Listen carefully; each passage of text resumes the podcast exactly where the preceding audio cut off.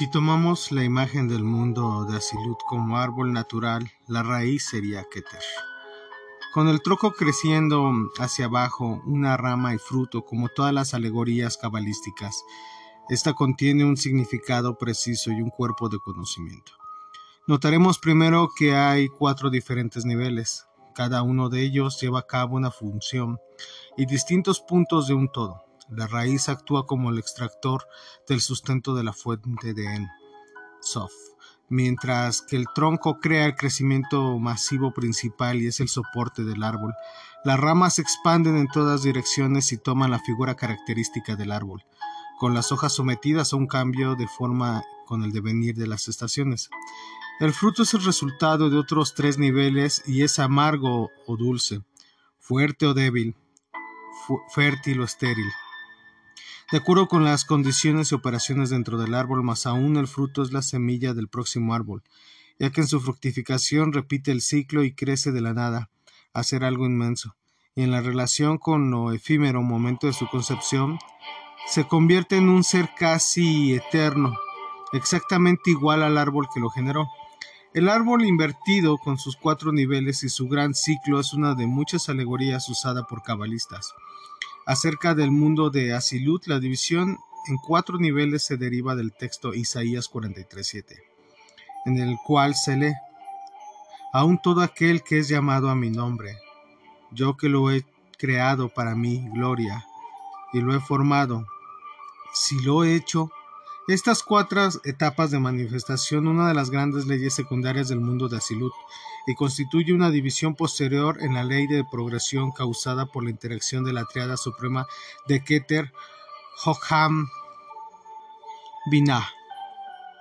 En algunas tradiciones esotéricas, estos cuatro niveles son vistos como fuego, aire, agua y tierra, o sea, los cuatro estados de la manifestación que van desde la energía radiante a través de las condiciones gaseosa y líquida hasta la solidez de la, de la materia. En Cábala hay muchas variaciones de este esquema elemental, pues depende desde qué punto se ha visto. Un ejemplo es que fuego y agua constituyen los pilares derecho e izquierdo, y aire y tierra las partes superior e inferior respectivamente en la columna vertebral del equilibrio, el esquema más común es el árbol cefirótico, dividido verticalmente en cuatro esferas de influencia, fuego o gloria del Señor. Ezequiel 1.27. Como el nivel asilútico del mundo de la emanación a veces visto como la triada suprema, de algunas otras como un círculo cuyo eje es Keter, extendiendo su rotación a través de Hokan Mahadad Binah, de nuevo, diferentes cabalistas usan modelos ligeramente distintos, lo cual indica que no hay analogía que sea precisa. Solo el absoluto puede afirmar perfección. Lo demás es una mera aproximación acerca de un reino que no puede ser definido en términos naturales. El resto de Asilut está dividido de acuerdo con la cita de Isaías, en tres etapas progresivamente separadas del nivel divino de la emanación. Estas son el tronco o nivel creado de las ramas o nivel formado y el fruto o nivel hecho de Asilut. Como tales representan las cuatro fases de resolución de la emanación de la gran octava, bajando la línea de la luz o rayo luminoso. En el árbol de Asilut son igualmente eternas, igual que cualquier otra ley, en ese mundo, aunque con una diferencia la cual proyecta la progresión descendente más allá del mundo inmutable de Asilut, para realmente crear, formar y hacer varios mundos nuevos que cumplirán con la voluntad de Dios. De ver a Dios, por tanto, los mundos de separación, como han sido llamados, comienzan a partir del mundo de la unidad. De acuerdo con la tradición, el mundo asilútico de la Sefirot actúa como intercambio entre En, Sof y los mundos inferiores. Se nos dice que de esta forma Dios puede ver a Dios igual que un ser humano observa su reflejo en un espejo. Y así como el espejo es un vínculo intermediario revelador, pero con, con la imagen invertida, también el mundo de Asilut es el opuesto de Dios, quien es la realidad de similitud reflejada del mundo. Aquí la alegoría, como todas, tiene sus limitaciones porque Asilut es solamente el instrumento divino que crea todo lo que ha sido llamado. El árbol sefirótico. Como fue creado de manera pública, probablemente en la España medieval está compuesto por 10 sefirot, más no una sefirat, 22 enteros, 16 triadas y las cuatro subdivisiones que acabo de citar. Sin embargo, Aún hay otra división mayor que debe ser notada, la configuración sefirótica de visión mayor que debe ser notada, la configuración de las caras superior e inferior. El término de cara es frecuentemente usado en la cábala, pero no siempre tiene el mismo significado para las distintas escuelas cabalísticas. Para algunos cabalísticas eh, quiere decir solo los Sefirot, para otros exclusivamente Keter y Tiferet mientras otros relacionan el término con constelaciones particulares de Sefirot como el grupo de Geset, Heburat, Nesat, Hot y Esop, los cuales se enfocan a, Tiferet, los seguidores de la escuela luriánica, tienen un complejo de caras pertenecientes a Sefirot individuales. En este trabajo aplico un sentido específico cuya razón fundamental explicará cómo se entrelazarán los mundos inferiores y superiores. Cara larga, y cara corta son expresiones utilizadas en el Zohar y reflejan traducciones como explicativas de la misericordia y severidad de Dios. Algunos cabalistas las leen como Keter y Tiferet en una manifestación vertical del lado activo y pasivo. En el árbol sefirótico, otros y yo pertenezco a esta escuela, que ve la cara larga y corta, como configuraciones gemelas tipo papalote mostradas eh, en la mayoría de las imágenes, donde la imagen de la cara superior refleja en la inferior, más aún el tiempo que la cara superior es la que imparte. La inferior recibe y se hace más compleja adquiriendo nuevos senderos y triadas. Todo ello mantiene bastante orden, ya que describe la creciente complejidad de las leyes y materialidad a medida que el nivel se separa más allá del Hensof. Por ello la cara inferior es más severa, o sea que está bajo la ley o juicio, lo cual es factor crucial para el proceso siguiente de creación, formación y hechura. La creación no comienza como muchos estudiantes occidentales de la Cábala creen, en Malnakut, perdón, sino en Dat y en Tiferet de Asilut. Primero hay que recordar la teoría básica de la emanación. La triada suprema es Asilut, de Asilut, o es santo de santos. Desde ahí el rayo luminoso cruza el intervalo de edad con la voluntad de Dios para comenzar a expandir y, expandirse en Jejet. En Dat la creación es llamada o sea procedente de la emanación pura. La creación asilúrica Bria es deseada y toma del ser en Asilut. Jeset representa el principio eterno de expansión y Jebura aquel de eterna contracción y así la esencia de la creación, que es crear algo a partir de la nada, es ejecutada a medida que emerge el impulso, desde el abismo de Dat, de Asilut, hacia la expansión característica de la creación y la representación que controla y contiene esa creación antes de que se estabilice con el equilibrio de Tiferet. Aquí en el centro del árbol la fuerza creativa y la forma son sintetizadas y comienzan a existir de manera plena. En este punto de unión de Tiferet acontece la esencia del nivel de la formación de Asilut, y así la creación se le otorga realmente a una forma reconocible conforme se mueve la cara superior hacia la inferior del árbol de Asilut.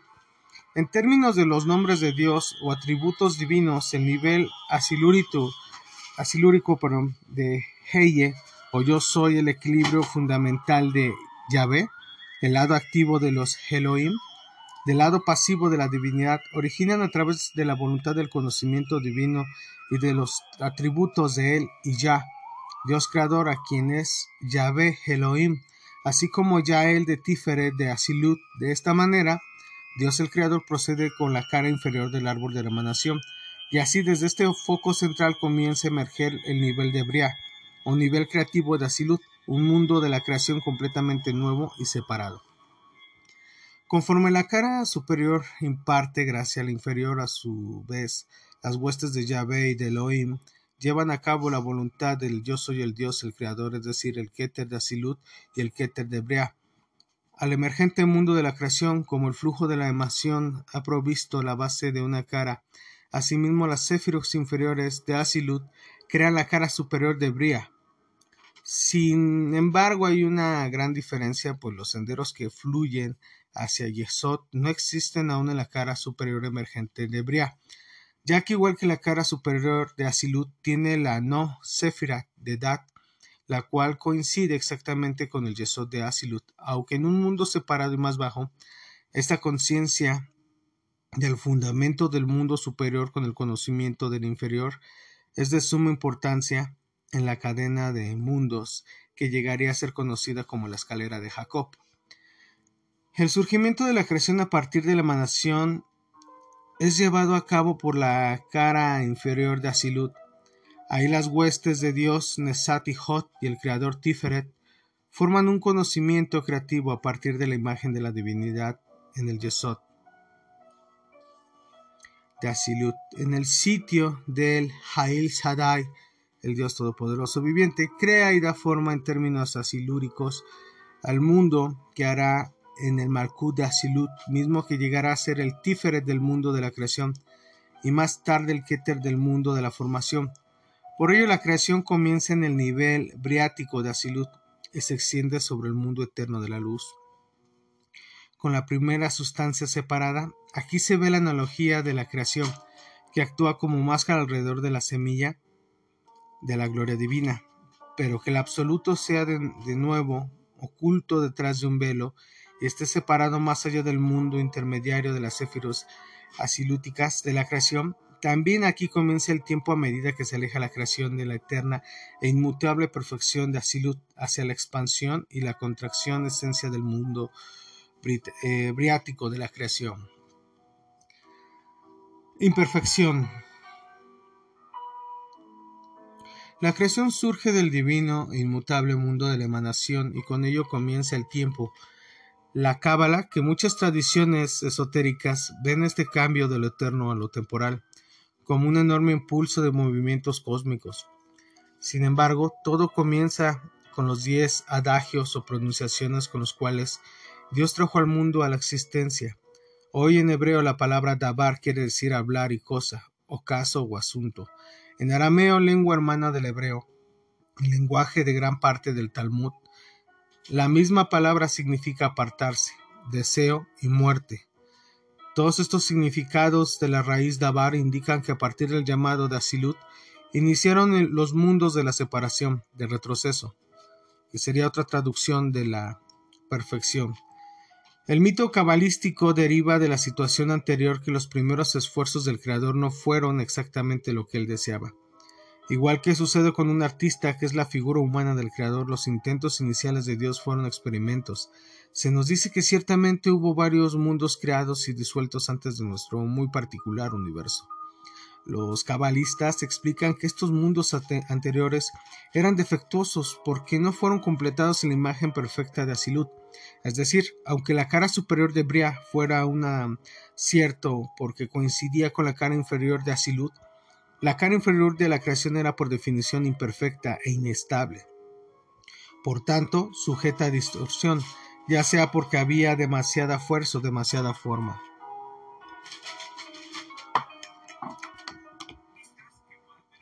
Asimismo, así que un universo embrión era excesivamente expansivo y por lo mismo se difundía a sí mismo. El otro era demasiado constructivo, ya expuesto a implosionar al cosmos hacia una rigidez extrema. Los cabalistas sitúan todo ello en una alegoría de tipo moralista diciendo que Dios observó que un universo demasiado misericordioso no superversaría al mal, mientras que una creación extremadamente severa sería insoportable para las criaturas que fueran a habitarlo. El primer, indicio de que habría habitantes está en una clara diferenciación entre los títulos del mundo de la unidad, que es Asilut, y el mundo de la inteligencia separada, que es el Bria. Cabalistas nombraron los primeros mundos y sus residentes como los reyes primarios, o los Malkein Edom, reyes de Edom, quienes reinaron antes de que Israel hubiera reyes. Ahora bien, Israel es el nombre cabalístico dado al mundo de la creación. Este reino de Bria también es llamado el mundo del trono, siendo este el asiento de Ezequiel, el nombre divino. Sin embargo, antes de que existiera el primer, el primer cosmo estable, la Mactaclea, o equilibrio de las balanzas, como lo llama el Zohar, los pilares de la fuerza y la forma y las caras inferior y superior de Bria tuvieron que ser conjugados dentro de un equilibrio relativo. Utilizo el término relativo porque, como sabemos, había aún hay presiones que causan una considerable fluctuación dentro del árbol de la creación. La influencia primaria viene de arriba, puesto que cuando la emanación llega a ser de tal modo, su flujo ejerce una afluencia descendente hacia Bria. Esto emana de la voluntad de Ensof, de la tensión entre las diferencias del vacío de la perfección de Asilut y la imperfección de Bria. Dicho fenómeno es visto en el mundo natural de la situación que ocurre entre lo potencial y lo real, entre las densidades y las presiones superiores e inferiores. Por razones obvias, la tensión asilútica es considerada benéfica, pero hay otras que son malignas, donde sea que el mal exista. Se dice que todo proviene de Dios. Nada emana de la nada, Dios está y nada existirá a menos de que Dios lo haga existir. Por tanto, aún el mal se origina de Dios. Debemos concluir que si Dios es el bien, entonces el mal debe de ser una forma de bien. Aunque en una época, en un lugar particular, puede aparecer como lo opuesto de Dios, no puede ser de otro modo o habría un mal absoluto, independientemente cuya esencia el caos no podría crear un universo ordenado, menos aún mantenerse equilibrado por sí mismo y conceder gracia.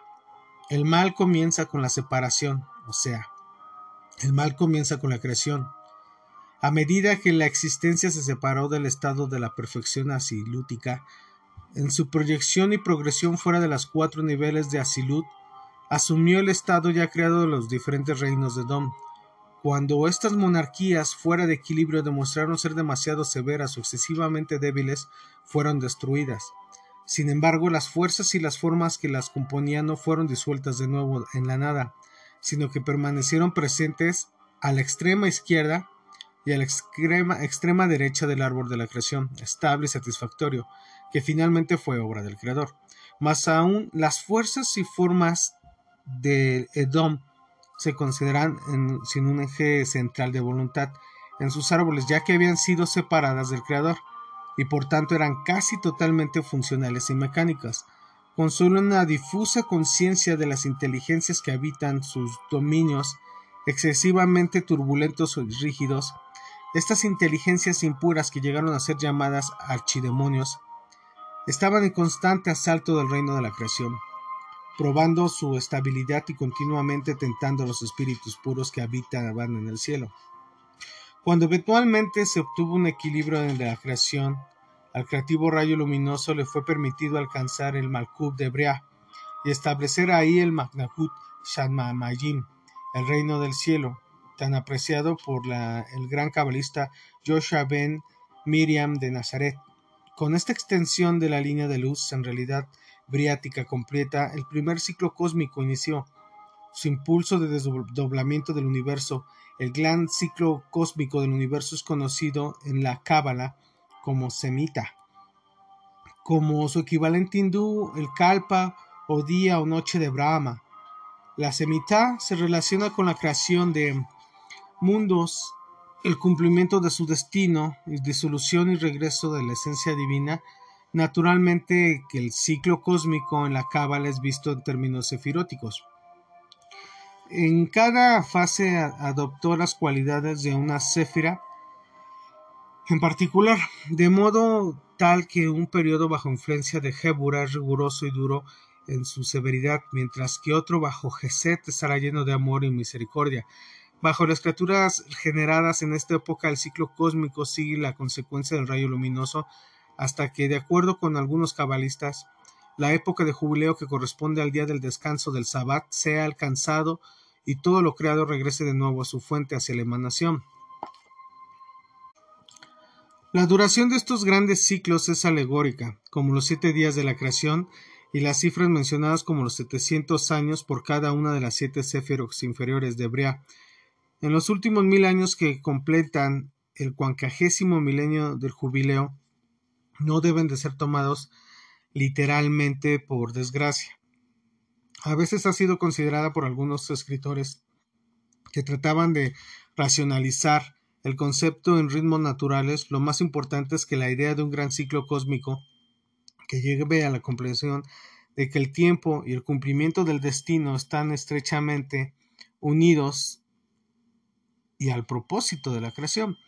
La creación y el mundo de Brea ya es aquí donde comienza la separación y la imperfección. Aquí se mueven el cosmos del cielo, no sin oposición de los reinos demoníacos para llevar a cabo el plan divino, con el fin de que aquel trascendente pueda observar al inmanente desde lo más remoto posible.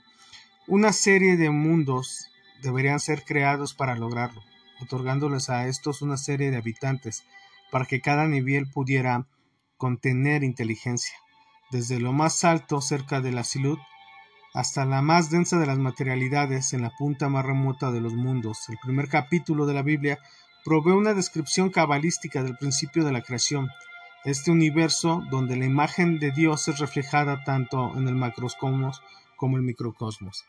Y que eso lo vamos a dejar para el siguiente podcast. Mi nombre es Ilich Luna. Estamos platicando sobre el universo de la Cábala, basado en el libro de Seb Ben Shimon Halevi, una explicación coherente y accesible del simbolismo cabalístico dándole contestación a todas esas personas que me hicieron llegar un mensaje pidiéndome que hablara de estos temas. Bueno, pues vamos a adentrarnos en todo este mundo de la cábala con palitos y bolitas para entender la complejidad. En el siguiente tema vamos a platicar sobre los días de la creación. Si te gusta el contenido de mis podcasts, recomiéndalo. Si no te gusta, no haga nada.